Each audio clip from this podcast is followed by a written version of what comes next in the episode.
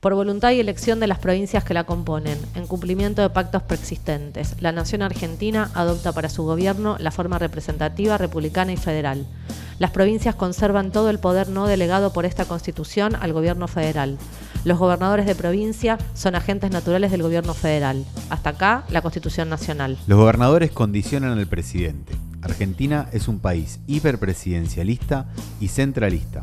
Argentina no se gobierna sin el apoyo de los poderes provinciales. Las provincias son sometidas por la nación a través de los recursos económicos. Los gobernadores aspiran a la presidencia. Hasta acá, las imágenes frecuentes sobre presidentes, gobernadores y el entuerto federal. ¿De qué hablamos cuando hablamos de federalismo? ¿Qué significa ser gobernador? ¿Existe la Liga de Gobernadores? ¿Cómo se relacionan gobernadores y presidentes? De 51 presidentes, solo 11 fueron previamente gobernadores. La campana sonó. En Juguetes Perdidos buscamos respuestas.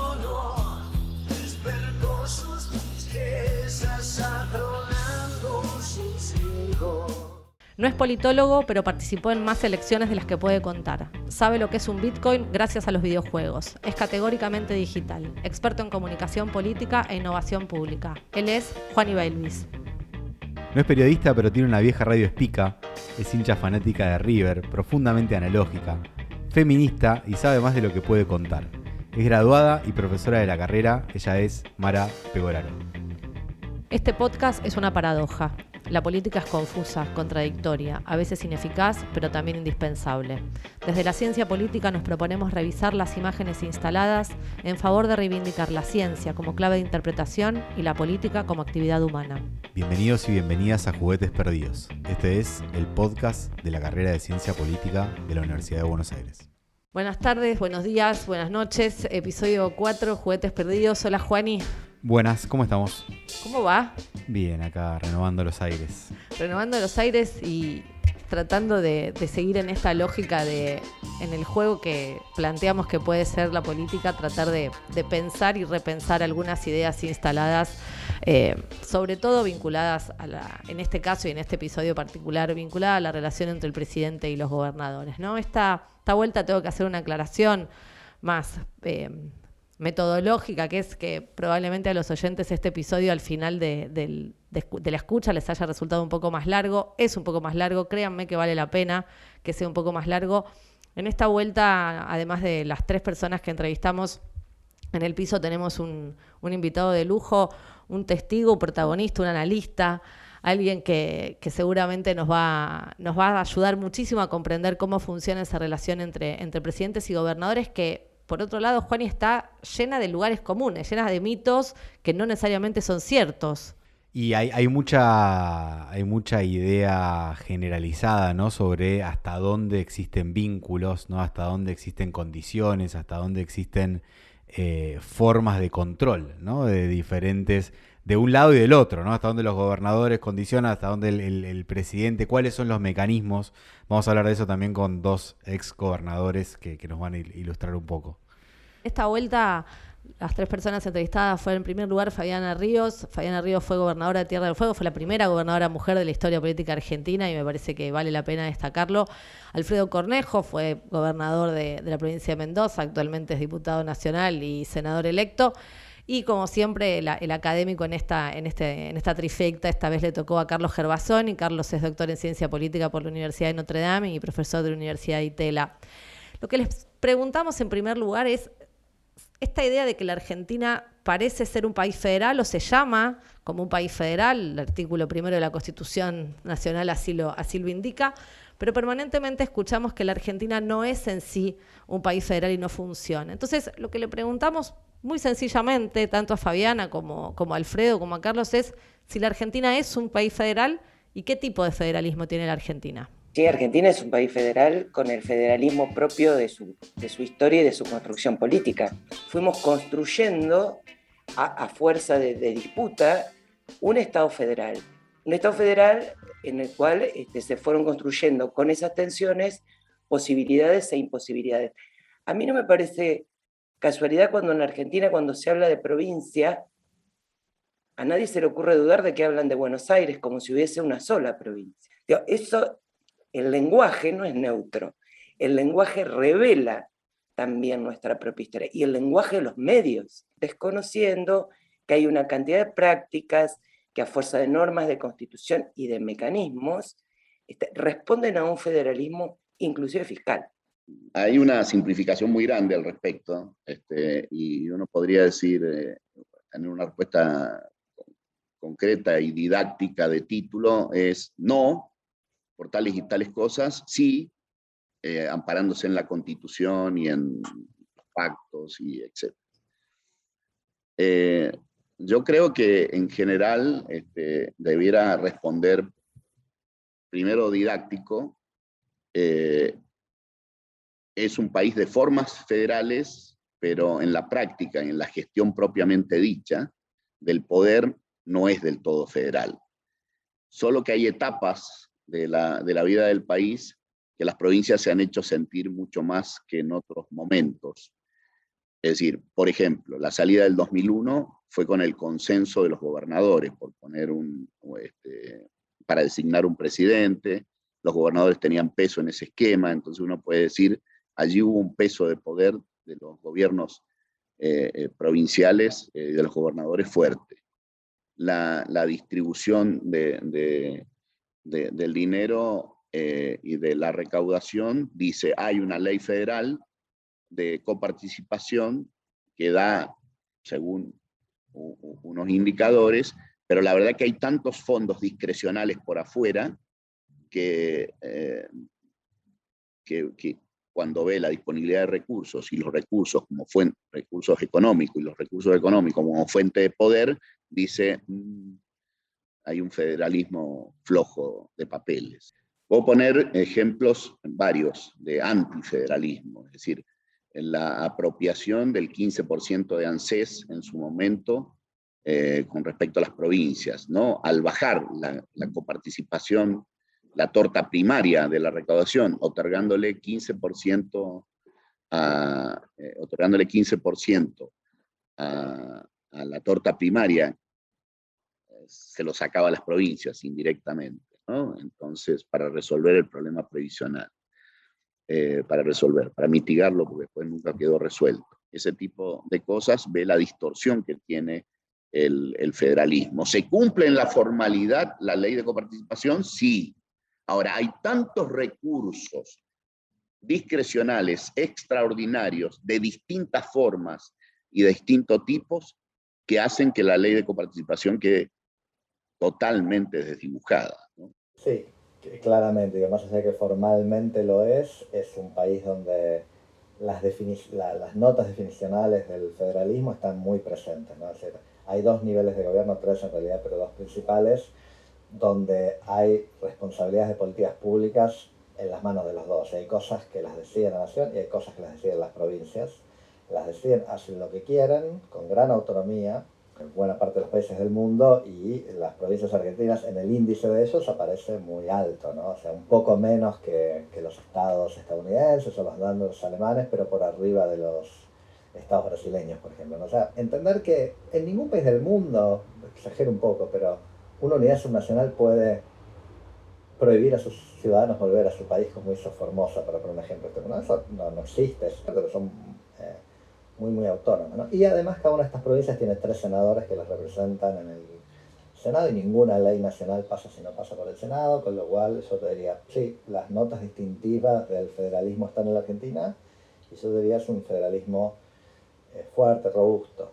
Te agrego una última cosa, que es que en general cuando uno escucha argumentos de que la Argentina es unitaria, es centralista o algo por el estilo, están usando una definición informal de federalismo, que es dónde está el poder económico, dónde está eh, la, mayor concentración de la población, eso, bueno, pero eso no tiene nada que ver con el federalismo como institución política. ¿no? Si un país está muy centralizado en Buenos Aires, como efectivamente está este, podríamos ser unitarios, federales, cualquier cosa, y eso seguiría estando. ¿no? Que pasa es que me parece en el mundo de la política y el periodismo el federalismo pasó a ser sinónimo de... Eh, provincias, ¿no? Y el federalismo es otra cosa, ¿no? cuánto poder tienen unidades subnacionales autónomas para hacer cosas y para tomar parte de las decisiones de políticas nacionales y las provincias argentinas tienen mucho poder en esas dos cosas. Este es un federalismo eh, incongruente, digamos, ¿no? Incongruente quiere decir, es un federalismo donde el poder demográfico y económico está en un lugar, está en cinco provincias. Está en la provincia de Buenos Aires, en La Cava, Santa Fe, Córdoba y Mendoza. Y el poder legislativo está en las otras. Entonces, los que tienen gente y producción y pagan impuestos, eso, eh, están subrepresentados en el legislativo y pierden el reparto del federalismo fiscal. ¿no? Vos sabés que la gran perdedora de la, de la coparticipación es la provincia de Buenos Aires, que por eso le va tan mal a la provincia de Buenos Aires, porque no tiene plata para nada. Y las grandes ganadoras son las provincias chicas del interior, sean pobres como este, La Rioja, o Formosa, o ricas como Tierra del Fuego Santa Cruz, que reciben muchísimo dinero de coparticipación y tienen mucho poder legislativo. E, e, es interesante cómo tenemos que de alguna forma separar eh, autonomía de autarquía, ¿no? Eh, y hasta dónde, me encanta que Alfredo Cornejo eh, habla específicamente sobre la ley de coparticipación. Digo, cuando habla de federalismo se refiere simplemente al hecho de cómo se aplica o funciona o no, y esto ahora vamos a entrar un poco más en detalles también, pero me parece súper interesante definir que a veces, por más de que uno sea autónomo, si no tiene la capacidad de, económica, financiera, de ejercer eh, esa atribución, digo, no, hay mucho que hacer. Yo ahí comparto, pero tengo que responder como politóloga y es un poco el rescate que hace Carlos, ¿no? Digamos, es. El federalismo tiene dos dimensiones: una dimensión fiscal, fiscal económica, y una dimensión política. Y la Argentina es políticamente un país federal. y eso es mucho más que una forma federal, como dice Cornejo. Eh, me parece que eh, algo de lo que señala Fabiana Ríos también es para, tener en cuenta en, ese sentido. No es simplemente la letra formal de la Constitución, hay un arreglo institucional político que se traduce en un entramado de representación. Me parece que ahí eh, la simplificación de decir que la Argentina no es federal porque hay una distorsión en términos de centralidad económica de algunos actores, que a la vez Fabiana Río también lo destaca, ¿no? Digamos, esa distorsión respecto de la centralidad de ciertos actores tiene que ver con el proceso de construcción del Estado argentino y la disputa originaria del 53-60, ¿no? Digamos, y ahí hay, hay algo para, para repensar, pero te doy, te doy la derecha o la izquierda, o las dos, si querés, Juani, para poder pensar cómo, cómo, cómo opera la cuestión del federalismo fiscal en esta redefinición de, de los poderes relativos de cada provincia y esta idea que vos traes a cuenta de la autarquía asociada a la autonomía. Vamos a escuchar igual ahora a Fabiana nuevamente para que nos cuente sobre esto, eh, al igual que nuestra visión más académica. Eh, y luego volvemos a, retomar algo que también decía Cornejo, me parece. La coparticipación federal llega por goteo a las arcas de la provincia todos los días. Eh, que no te alcance por las circunstancias que fueren y que en razón de eso vos tengas que solicitar un financiamiento con un adelanto de coparticipación para financiar gastos corrientes por un desfasaje. Los gobiernos provinciales, tanto como el gobierno nacional, tienen un cuello de botella los primeros días del mes, que cuando se produce el gran desembolso, por lo menos en nuestra provincia, que era el pago de salarios, y eso en general no se arregla con el presidente. Eso se acuerda con el Ministerio del Interior o con jefatura de gabinete en la ley de coparticipación, en la, en la, vieja y vigente ley de coparticipación del año 88, eh, hay una detracción previa a la coparticipación secundaria, que es la, detracción eh, para, para los aportes del Tesoro Nacional, que en realidad son fondos que las provincias dejan de percibir de manera individual para la constitución de un fondo que se asigna con un criterio político del nivel central de los aportes no reintegrables del Tesoro Nacional. Eh, todos los meses de los ATN, y evidentemente había provincias con una mayor cercanía política al gobierno que recibían mucho más dinero en ATN. Pero reitero, es una proporción de un 1% de la coparticipación secundaria. O sea, todo lo demás está arreglado.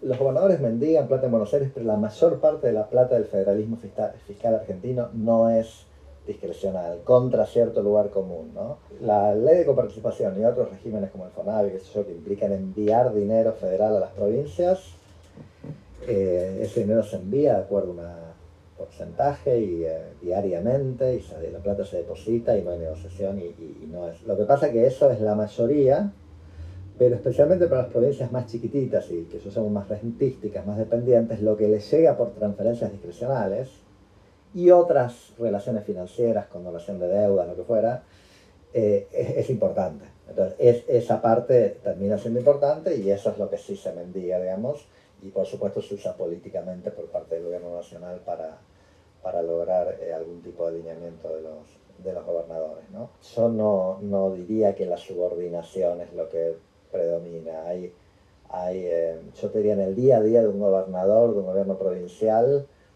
eh, hace las cosas sin consultar a nadie a nivel nacional. ¿no?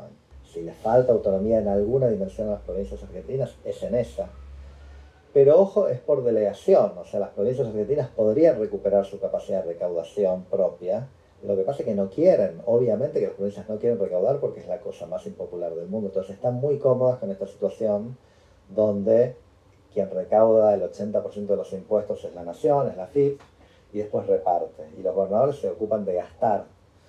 Ese equilibrio está bien, es común en los federalismos, digamos, eh, hay desequilibrio fiscal vertical, y en la medida en que esas transferencias son automáticas, como son en buena medida las de la Argentina, este, no hay problema. Eh, el problema es cuando hay provincias que em, este, dependen también importantemente de las eh, transferencias discrecionales, que en alguna medida pasa eso en, en Argentina.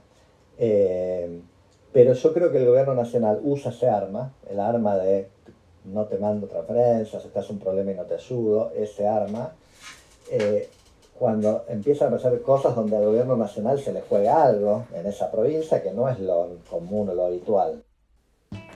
Me parece interesante el final de, lo que dice Carlos, ¿no? Digamos, esta sensación, esta sensación o esta mirada generalizada de que el gobierno nacional está permanentemente metiendo las narices en los asuntos provinciales, ¿no? Digamos, y él lo que señala es, el gobierno nacional eh, abusa, entre comillas, si se puede decir, de la discrecionalidad en la medida en que hay algún interés particular, en, muchos casos eh, tienen que ver si hay, si hay elecciones nacionales, ¿no? Digamos, y en esta coincidencia de la circunscripción electoral con el distrito provincial. Pero me, resulta interesante esto que, Carlos señala de la distribución de los costos, y vuelvo sobre lo mismo, ¿no? Digamos, en la distribución de costos respecto del gobierno nacional y las provincias para recaudar y lo impopular de la recaudación, bueno, forma parte del arreglo institucional también. Y ahí, otra vez, el federalismo vuelve a hacerse presente, porque no es que el Estado Nacional impone esa, e, e, esa potestad que las provincias le han delegado. No, y, además surge otra discusión que es que todavía nos falta un nivel más para abajo, ¿no? Digo, nos faltan las intendencias, nos falta el, el nivel local que también en algún punto intenta con menos poder de fuego entrar en esa discusión. Y algo a, mí me pasó en algún momento este ser eh, parte del gobierno de la provincia de Buenos Aires, ¿no? de este monstruo este, del cual se habla. Y, que hay otro aspecto que es también el marco legislativo provincial. Digo, uno tiene que negociar con, los diferentes bloques para que creen su propio presupuesto sobre qué hace con la plata que le llega o no de nación. Y, otra cosa que me parece que es que, que aparece en lo que dice Carlos es, no es lo mismo también para una provincia que tiene una capacidad de recaudación muy chica, eh, un porcentaje chiquito de ese 1% que para la provincia de Buenos Aires, que además tiene tanta espalda que puede emitir bonos, buscar créditos, generar financiamiento en el mercado privado, que provincias más chicas no tienen ninguna capacidad de hacerlo. Eso es cierto, pero fíjate que Fabiana Ríos lo primero que señala, la regla no es la discrecionalidad en la asignación de los fondos por parte del Tesoro Nacional, que ella puede reconocer las diferentes cercanías políticas en la relación de fuerzas entre gobernadores y, gobierno nacional. Pero ella destaca permanentemente, y, Carlos también coincide, que mayoritariamente está todo arreglado. Y si está todo arreglado, entonces no es tan discrecional y me parece que ahí hay algo interesante a que quede presente.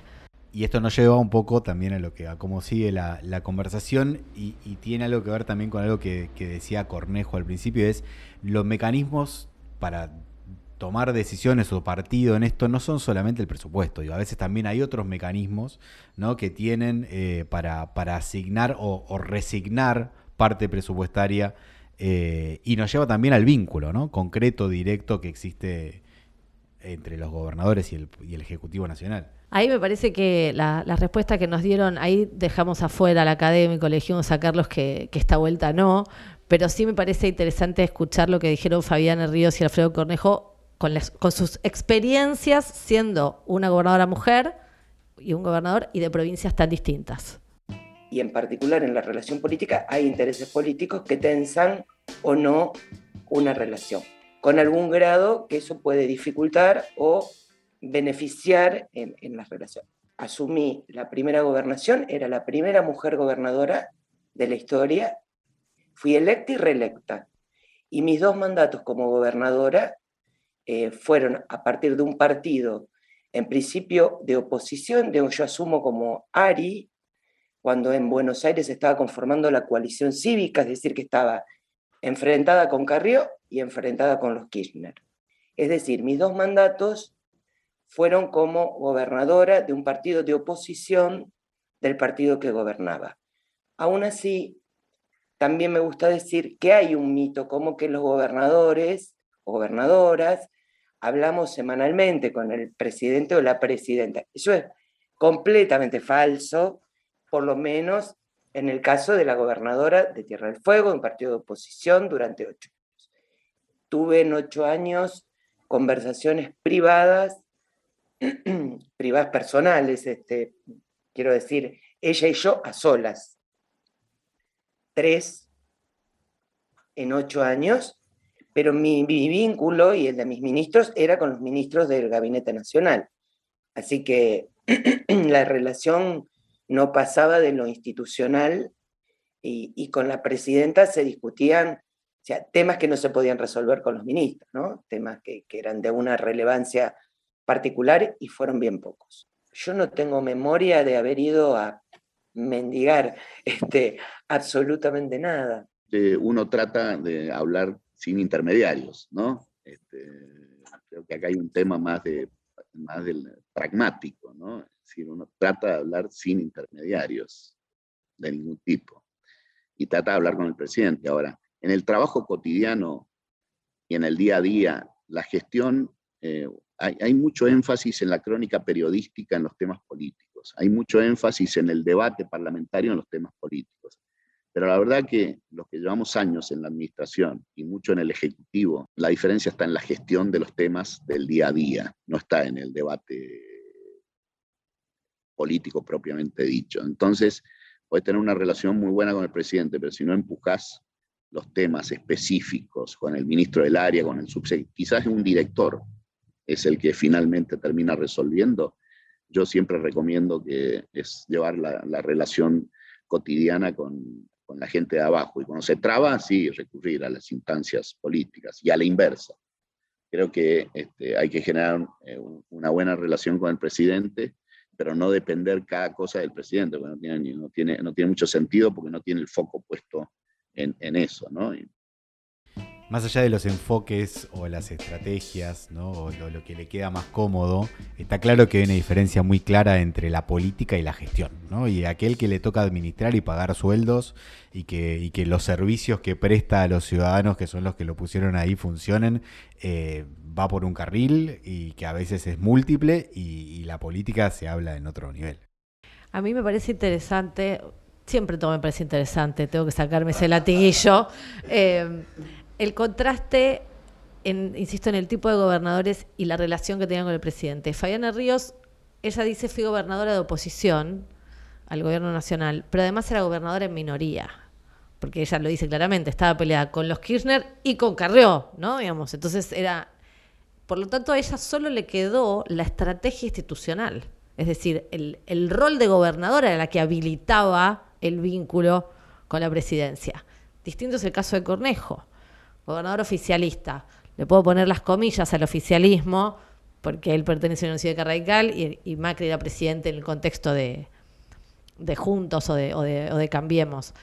Pero había otra alineación y entonces él ahí, lógicamente, su experiencia es de privilegio del vínculo político y no, y no necesita la chapa de yo soy el gobernador para que me reciban o me, o me, abran la puerta y me, y me den peloteo ahí hay, hay, algo que, y, voy, y con esto me parece que, podemos eh, meternos en, el siguiente, en el siguiente mito, que tal vez sea cierto, y, en esta vuelta no, no desbanquemos mitos, sino que los certifiquemos, que es la relación entre los gobernadores y los legisladores nacionales. ¿no? ¿Cuál es el grado de control? Esta, esta fantasía de que eh, el presidente tiene que sacar una ley, tiene que empujar la agenda legislativa y rápidamente levanta el teléfono, lo llama al gobernador y el gobernador rápidamente disciplina la bancada. Hay como una lógica, eh, como si fuera una especie de teléfono rojo, presidente, gobernador, congreso.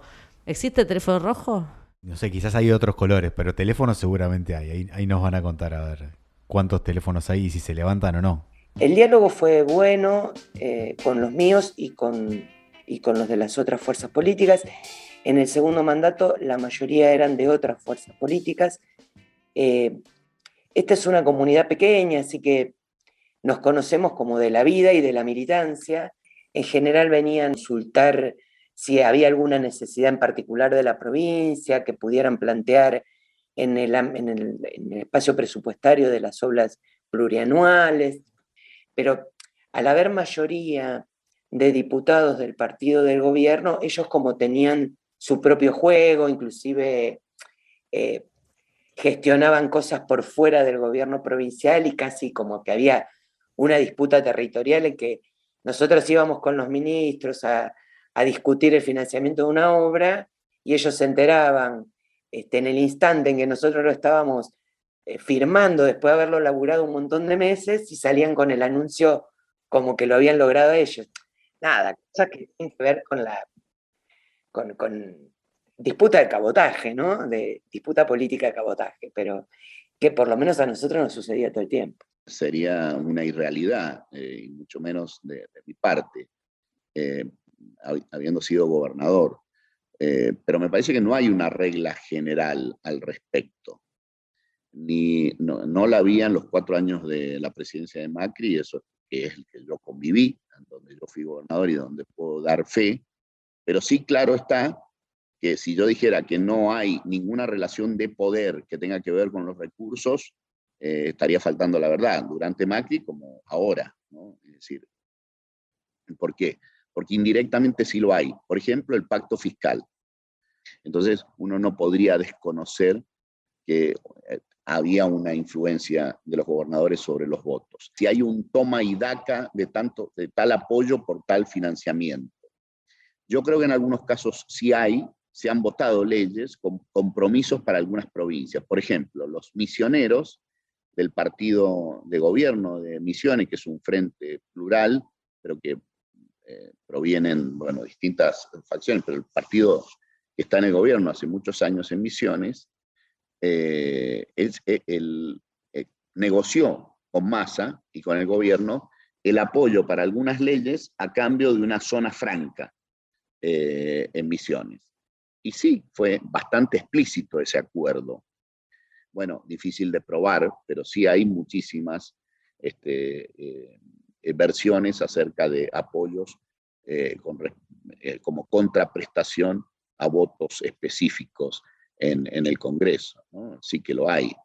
Como un recurso de poder, eh, les viene bien, les conviene tener representantes en el Congreso que puedan servirles como fichas de negociación con el presidente y también para representar sus intereses en el Congreso. Eh, y eso a veces ocurre y a veces no. Analizamos en términos de dos sentidos comunes. El sentido común inicial, que era que los legisladores respondían a lo que el presidente les decía, los oficialistas por lo menos, y el segundo sentido común que es, no, en realidad los legisladores responden a los gobernadores de las provincias por los que son elegidos los oficialistas, de, nuevo. ¿no? Nosotros eh, exploramos esto empíricamente y la verdad que hay un poco, de, bastante de eso, y no todo, ¿no? pero hay bastante.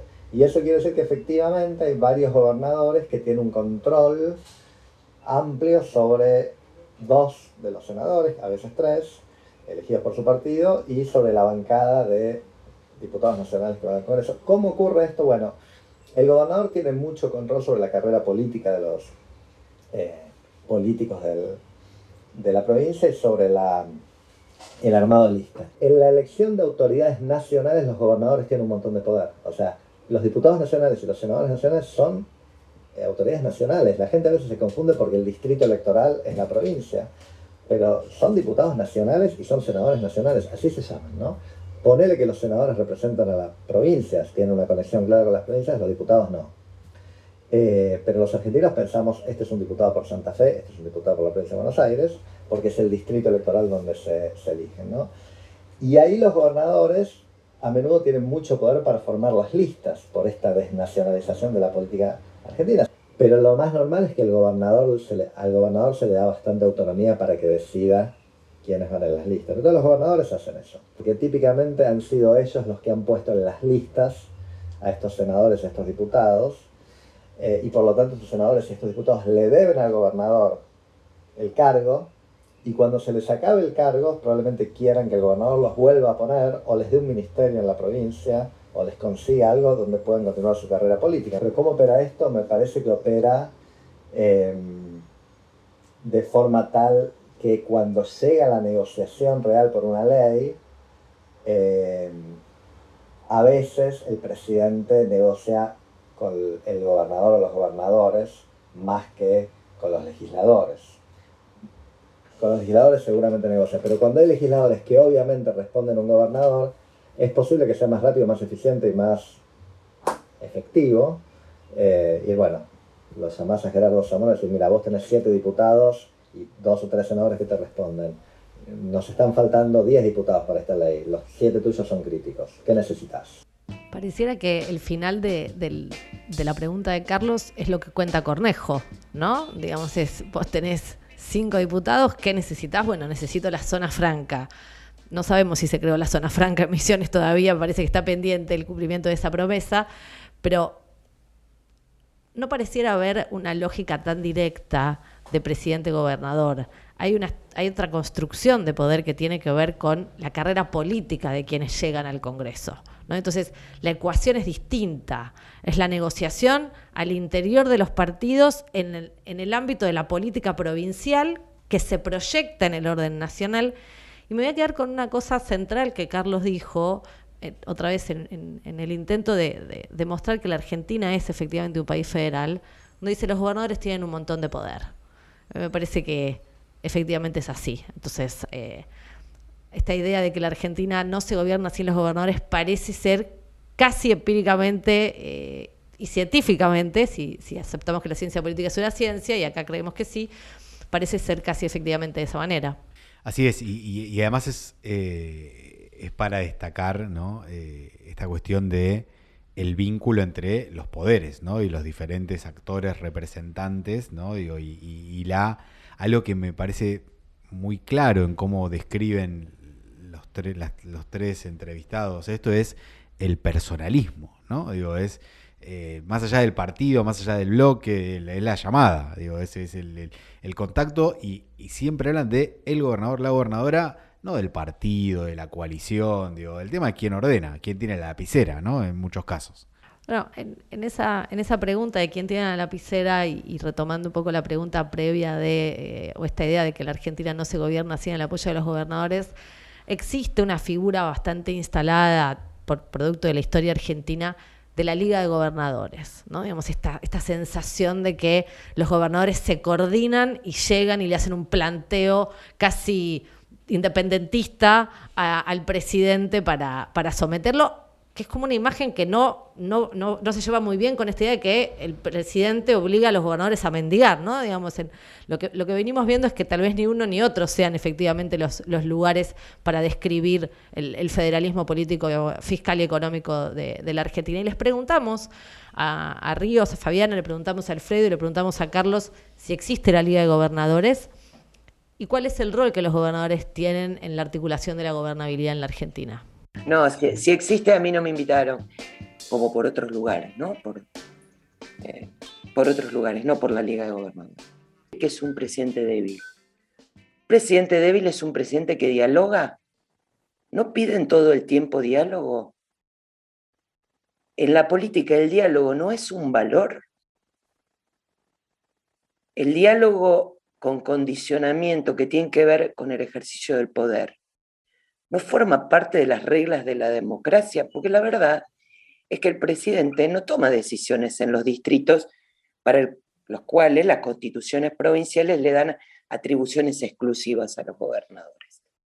Como los gobernadores no pueden tomar decisiones respecto de las cuales la Constitución Nacional le da atribuciones exclusivas al presidente. Una experiencia institucional de ese tipo. Yo respeté y me sentí respetada. ¿Hubo dificultades? Por supuesto. ¿Hubo tensiones vinculadas a que mi espacio político no pertenecía al de gobierno? Claro que sí. ¿Hubo diferencias? Absolutamente. Las vi, no sería una mes, pero forma parte de los permitidos, sí, a mi juicio sí. Nunca me tocó mendigar, nunca me pidieron nada de lo que tenga que avergonzarme. Yo diría que no hay una respuesta unívoca, no hay una respuesta eh, definitiva. Eh, ¿Por qué? Porque según las circunstancias y los contextos y la correlación de fuerza, de poder que tiene un presidente en, un determinado momento. ¿Qué otra forma había de reconstruir el sistema político después de la renuncia de, la Rúa, de, la renuncia de Chacho Álvarez, después de la Rúa, después, ¿eh? si no era en una especie de eh, reunión de los gobernadores eh, en, el 2001. Ahora, yo después veo un gobierno, según la correlación de fuerzas, con Mauricio Macri, en los cuatro años, yo creo que los gobernadores tuvieron mucho peso, algunos más que otros, algunos más estratégicos que otros, es según la correlación del presidente, porque por ejemplo, con Alberto Fernández y Cristina, pongámoslo como binomio, eh, eh, si hablamos de correlación de poder, no podemos decir que Cristina no tiene peso y que en el frente de gobierno.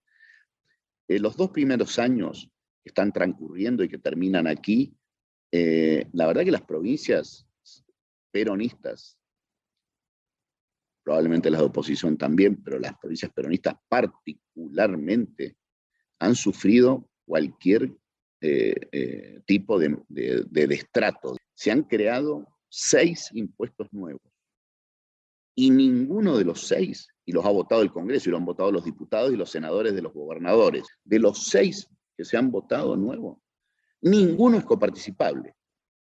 Ninguno. O sea, si tuviesen tanto peso los gobernadores en la discusión de los recursos, estarían, che, pará, yo te voto, pero eh, vos me tenés que coparticipar los recursos.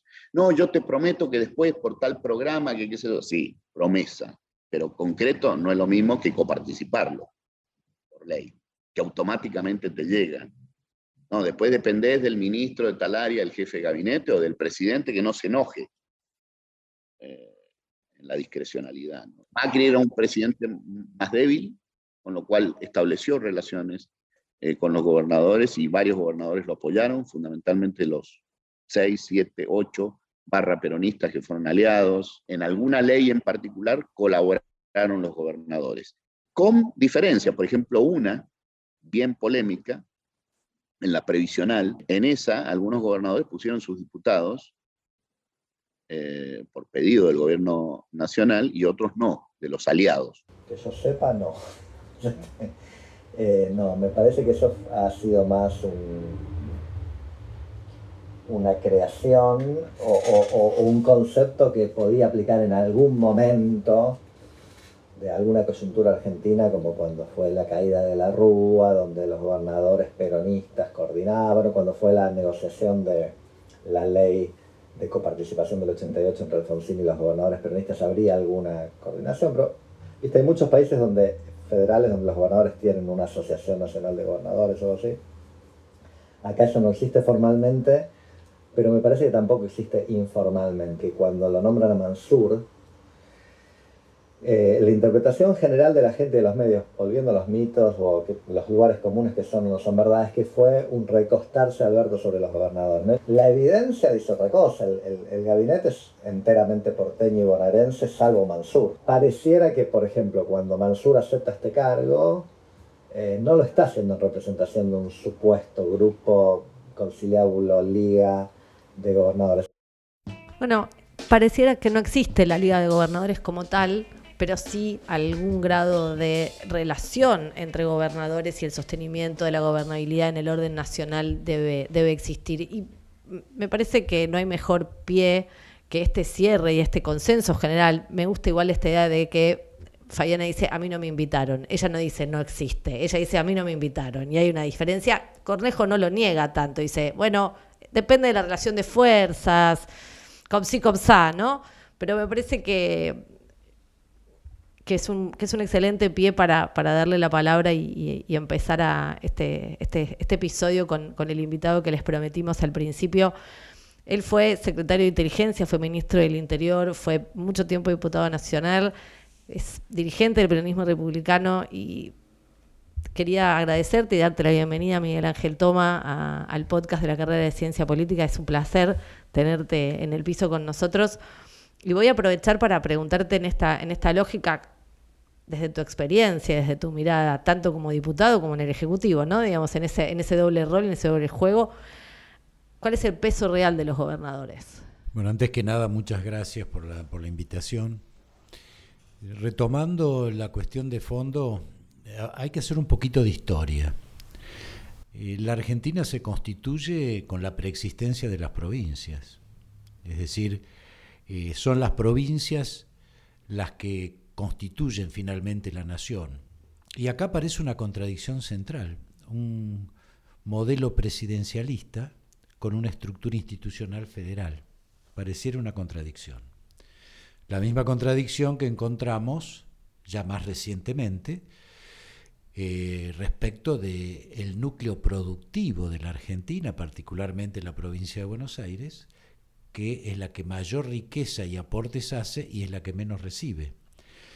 Con lo cual son muchas las contradicciones, podríamos seguir nombrando otras, que caracterizan el funcionamiento político de la Argentina y la relación entre provincias y nación. Se señalaba recién con, certeza que las más privilegiadas en términos de lo que es hoy la coparticipación federal son las provincias menos productivas. Es decir, hay como una suerte de injusticia eh, respecto de quién produce, quién distribuye y a quién va la distribución. Eso se intentó zanjar con la Constitución de 1994 donde uno de los temas centrales fue la necesidad, está expresada en la Constitución, de una nueva ley de coparticipación federal que redistribuyera de otra manera, eh, digamos, la, perdón por la, por la reiteración, pero la distribución de los fondos. Eh, esa ley está pendiente, no se ha podido este, eh, votar, no se ha podido constituir, porque aquí aparece otra contradicción, que es el peso político electoral frente a la representación en la estructura legislativa. Eh, es la provincia de Buenos Aires la que tiene una mayor representación en términos de diputados, pero es la provincia de Buenos Aires la que tiene igual cantidad de senadores que Tierra del Fuego. Entonces, todo esto implica una traba que no pudo ser resuelta y se sigue con los mecanismos tradicionales de reparto y es ahí donde aparece también lo que se señalaba, otra serie de elementos, de fondos, de instancias que le dan una cierta cuota al poder central sobre las provincias. Se nombró la coparticipación, los fondos de ANSES, pero fundamentalmente los ATN, los anticipos del Tesoro Nacional, que se constituyen como una parte de la recaudación del impuesto a las ganancias, pero que lo distribuye, entre comillas, arbitrariamente el Ministerio del Interior. En otro sentido, tenemos que indicar también que en la relación nación-provincia entra a jugar la cuestión de los partidos políticos. Se, ha dejado de lado en todos los análisis que he escuchado la significación de los partidos políticos, donde además de la dependencia que pudiera haber de los legisladores respecto de los gobernadores, sean oficialistas u opositores respecto del poder central, No menos cierto es que hay una pertenencia partidaria o frentista hoy, si se quiere, después de la desaparición del bipartidismo que condicionó gran parte de la historia argentina.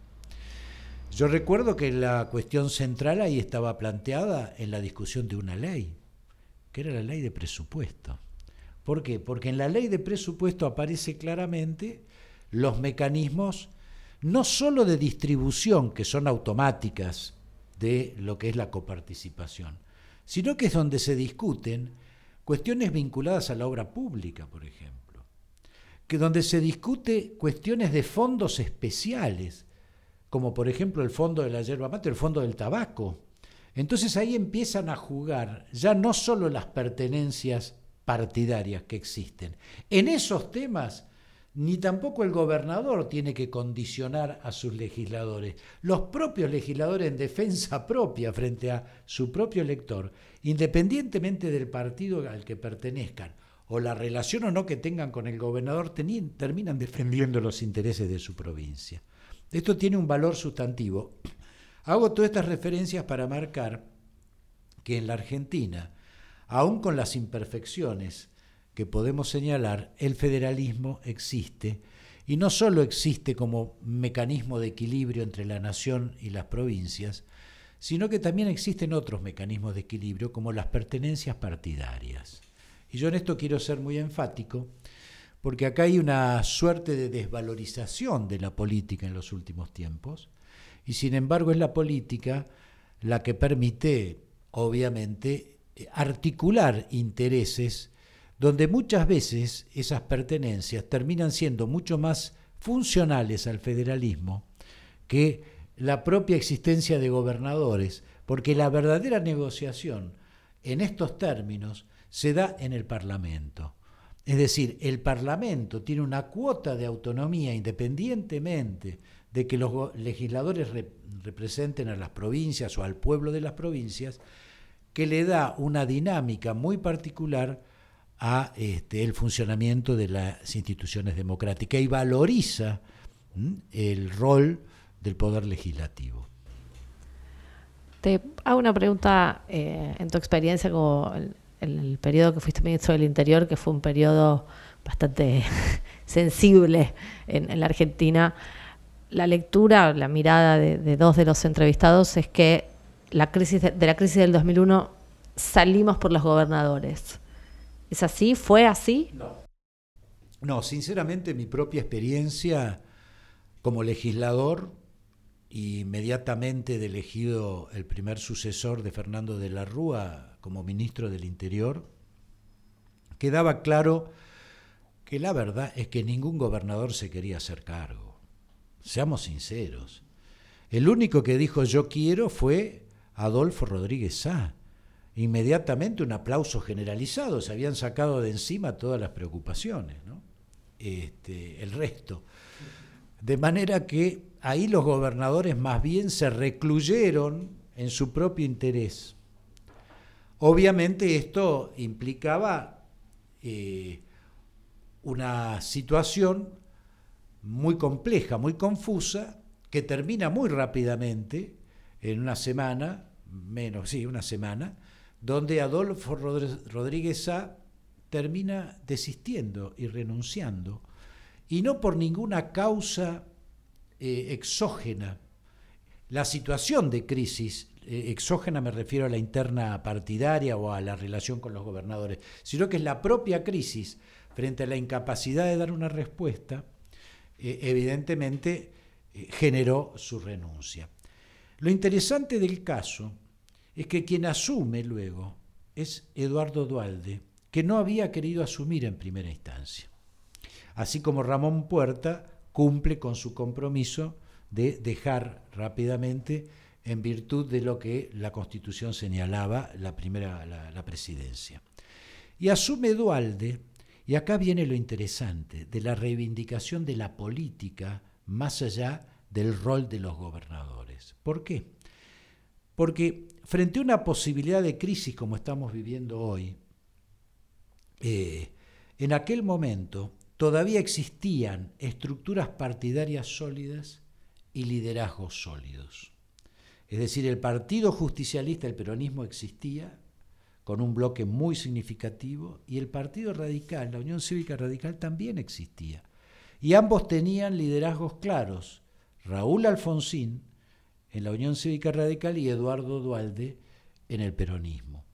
De manera que la asunción de Dualde implicó una relación directa, porque además tenía muy buena relación previa, entre Raúl Alfonsín y Eduardo Dualde. De ahí que surge un gabinete de coalición. De los siete ministros, bueno, además del secretario de Inteligencia, etcétera, tres eran radicales. Es decir, hubo un gobierno de coalición donde no intervinieron los gobernadores, intervinieron los partidos políticos. Eso permitió lograr mayorías parlamentarias, al mismo tiempo que se desarrollaba, porque había un poder político consolidado en esta alianza, aún en medio de la crisis, el diálogo argentino. Es decir, frente al acuerdo político de las grandes fuerzas mayoritarias, en paralelo se desarrolla el diálogo argentino, donde la Iglesia tiene un rol fundamental, pero que nucleaba a organizaciones sociales, sindicalismo, empresariado, y también ahí van surgiendo consensos, consensos económicos sociales y mayorías parlamentarias permitieron la posibilidad de una resolución de la crisis. Ahí los gobernadores no intervinieron. Y voy a contar una anécdota, si me permitís, muy interesante. Yo fui testigo cuando Eduardo Dualde, habiendo asumido, le dice a Néstor Kirchner si quiere asumir la jefatura de gabinete. Porque Dualde quería, además de un acuerdo este, político con el radicalismo, la participación de los gobernadores. Y Néstor Kirchner dice, no, no, no, prefiero irme a la provincia. No se quería hacer cargo, se asustó. La decisión entonces no era de los gobernadores de imponer, era de esta estructura político partidaria consolidada a través de sus liderazgos, la que invitaba a los gobernadores que en algunos casos le decían que no.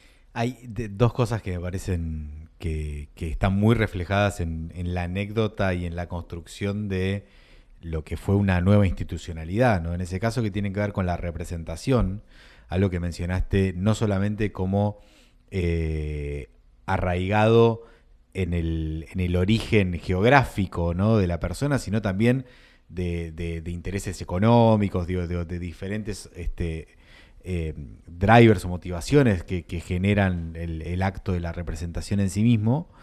Eh, y lo otro que son los liderazgos, ¿no? y, cómo en realidad se canalizan esos diálogos, que son los que nosotros veníamos del, del mito ¿no? de, de quién domina a quién, Digo, pero en el fondo son negociaciones complejas con un montón de actores que tienen que ser encausadas. Y esto me lleva un poco más a la pregunta que, venía con uno de los, de los bloques de hoy, es cuáles son esos teléfonos, ¿no? Digo, ¿cuándo suenan esos teléfonos? Eh, y quiénes son los que están realmente validados, ¿no? Digo, el gobernador tiene sentido que sea el gobernador el que levante el teléfono. Digo, tiene sentido que sea el presidente el que levante el teléfono. A ver, eh, depende de las circunstancias. Cuando hay una crisis como la que tuvimos en el 2001, valen los liderazgos, sin lugar a duda, y vale la preexistencia de estructuras políticas fuertes. Hoy nos encontramos con una situación mucho más compleja, no hay liderazgos consolidados, ni en uno ni en otro de los frentes. Hay bifrontalidad en uno, en el caso del Frente de Todos, no se sabe bien quién conduce, pero quien tiene la palabra final sí queda claro que es Cristina Fernández y no el presidente. Este es un demérito a la institución presidencial. Y del lado de Juntos por el Cambio, bueno, aparecen muchos potenciales liderazgos, pero no hay uno consolidado. De manera que una situación de crisis en esta circunstancia encuentra estructuras legislativas compartimentadas y ausencia de liderazgos fuertes. El otro elemento que diferenciaba el 2001, y ahora voy a la respuesta de quién utiliza el, teléfono y cómo se utiliza, en el 2001 existía también algo que hoy no existe. La existencia, insisto, de dos cosas, un equipo de gobierno y un plan de gobierno. Cuando Dualde pierde la elección del 99 porque opera en contra de la idea de la persistencia de la convertibilidad, ya tenía un equipo formado, su cabeza era Remeslenikov, y tenía el plan para salir de la convertibilidad. Lo aplica Remelenikov y ese equipo dos años después cuando la crisis estalla. Ahí no hubo llamadas de ninguna índole con ningún gobernador. Ahí hubo la aplicación, además del acuerdo político, de la existencia de un plan y de un programa y de este, equipos que lo pudieran ejecutar. Más allá de este dato, que insisto, vinculado a los teléfonos, durante todo ese periodo se dio en general lo que se dio históricamente.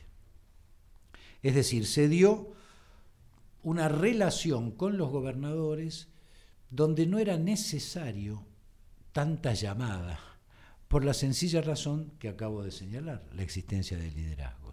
Las llamadas entre los gobernadores y el poder central se da sustancialmente cuando empiezan a resentirse los liderazgos.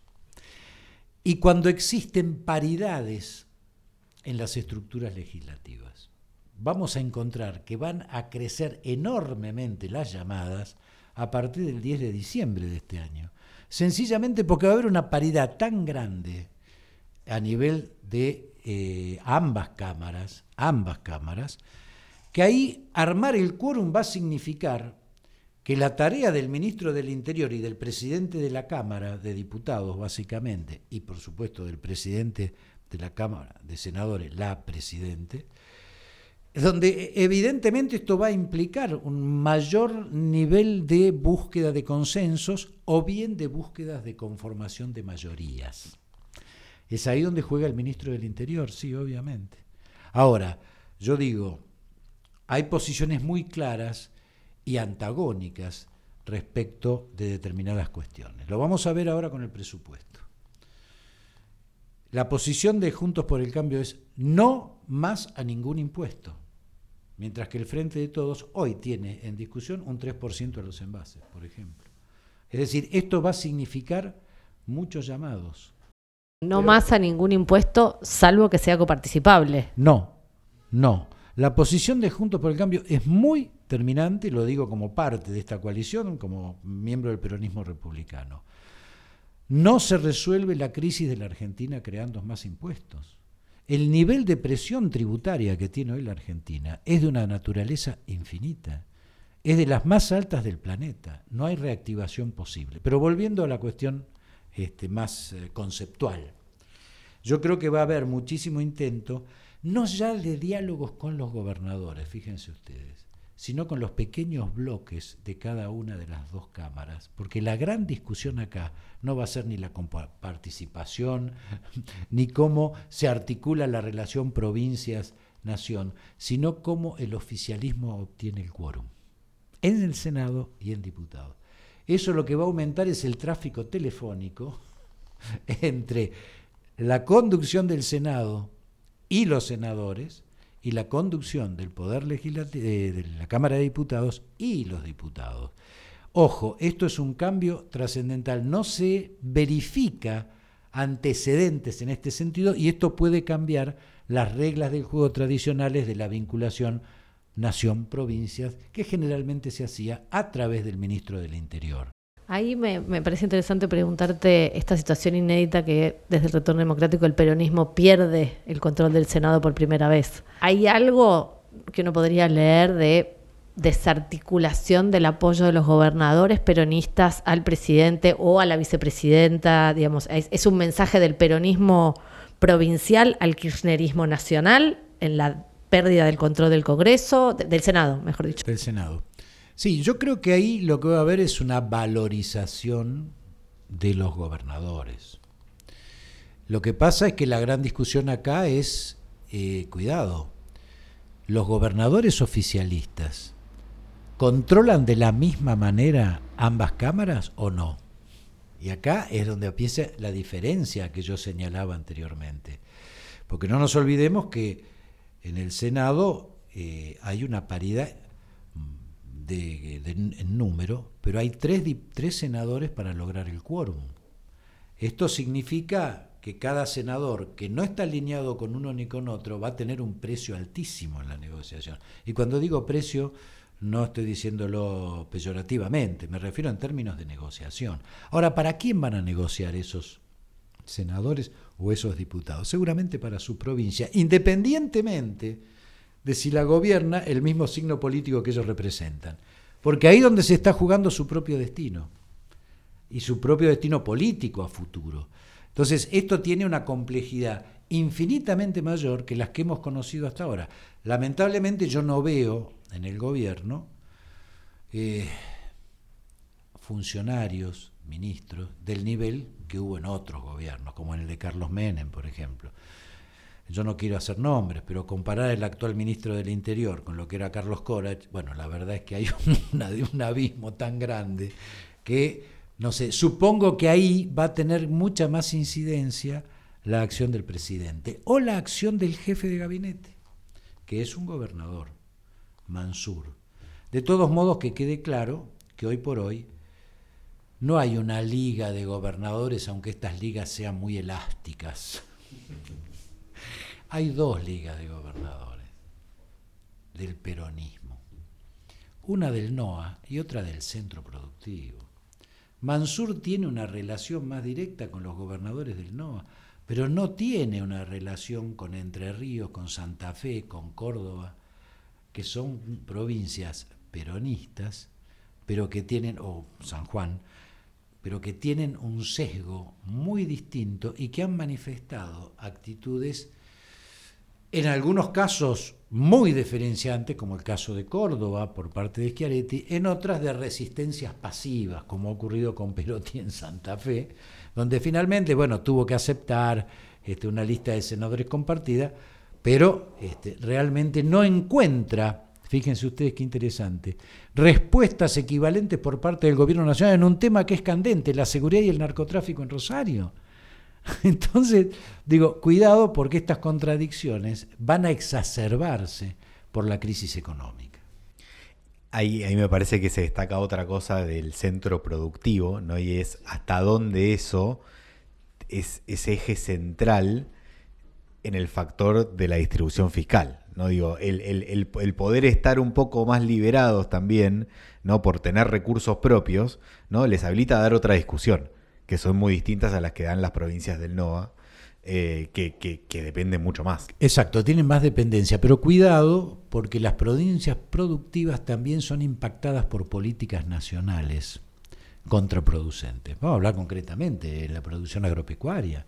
La existencia de retenciones que las impone el gobierno nacional, que no son coparticipables, terminan siendo un factor que sí genera esta contradicción porque además, independientemente de los fondos, les impactan políticamente a esas provincias. ¿no? Es decir, evidentemente la reacción contra la este, política impositiva, no solamente la de las retenciones agropecuarias, en general, ha sido un factor central en, en el triunfo de la oposición en estas provincias, más allá de problemas estructurales y específicos como en el caso de Santa Fe, obviamente el tema de la inseguridad y el narcotráfico. ¿no? Miguel Ángel, yo eh, te quiero agradecer. Eh, te haría un millón de preguntas. Me queda una sola, eh, que tiene que ver con. Vos fuiste diputado por la ciudad de Buenos Aires, antes de la reforma constitucional, antes de que la ciudad fuera ciudad autónoma, y después. ¿Alguna vez hubo el intercambio? ¿Te llamó el intendente o el jefe de gobierno, bueno, eras de la oposición en ese, en ese sentido relación al jefe de gobierno, para negociar tu voto en el armado de una ley nacional? No, no, eh, no porque en mi experiencia parlamentaria el bloque tenía una solidez muy fuerte, el bloque de diputados, ¿no? Y lo mismo el bloque de senadores. De manera que lo que había en general era una ascripción, este, razones de Estado, digamos, para acompañar las leyes que planteaba el Ejecutivo. Después había discusiones parciales. En el caso de la capital federal, cuando se le quita la coparticipación, el intendente era Carlos Grosso, era un delegado del presidente de la Nación. De manera que muy poco podía hacer el Congreso frente a una decisión de quién este, era realmente el que controlaba la ciudad a través de un designado es decir, de un intendente designado no electo.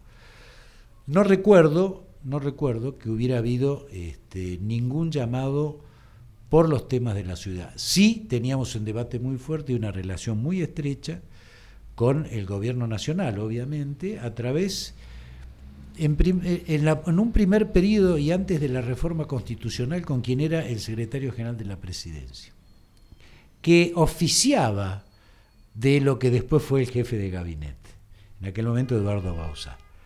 Después jefe de gabinete, pero después hubo una figura muy fuerte en el gobierno, que era el ministro del Interior, Carlos Correr, y por ahí se derivaba, consecuentemente, y se canalizaba toda la negociación política entre el gobierno nacional y el Parlamento. Tengo la última pregunta. Fuiste diputado nacional, ministro del Interior, secretario de Inteligencia, sos un reconocido dirigente del peronismo republicano. Hay quien diría que sos un claro exponente de que en la política no hay renovación, sino más bien rotación. ¿Qué hay? ¿Renovación o rotación? ¿Son excluyentes? Bueno, eh, sin duda. Eh, comprender la respuesta a este a este galimatías, este, sin duda hay que esperar al próximo episodio de Juguetes Perdidos. Muchas gracias, Miguel Ángel.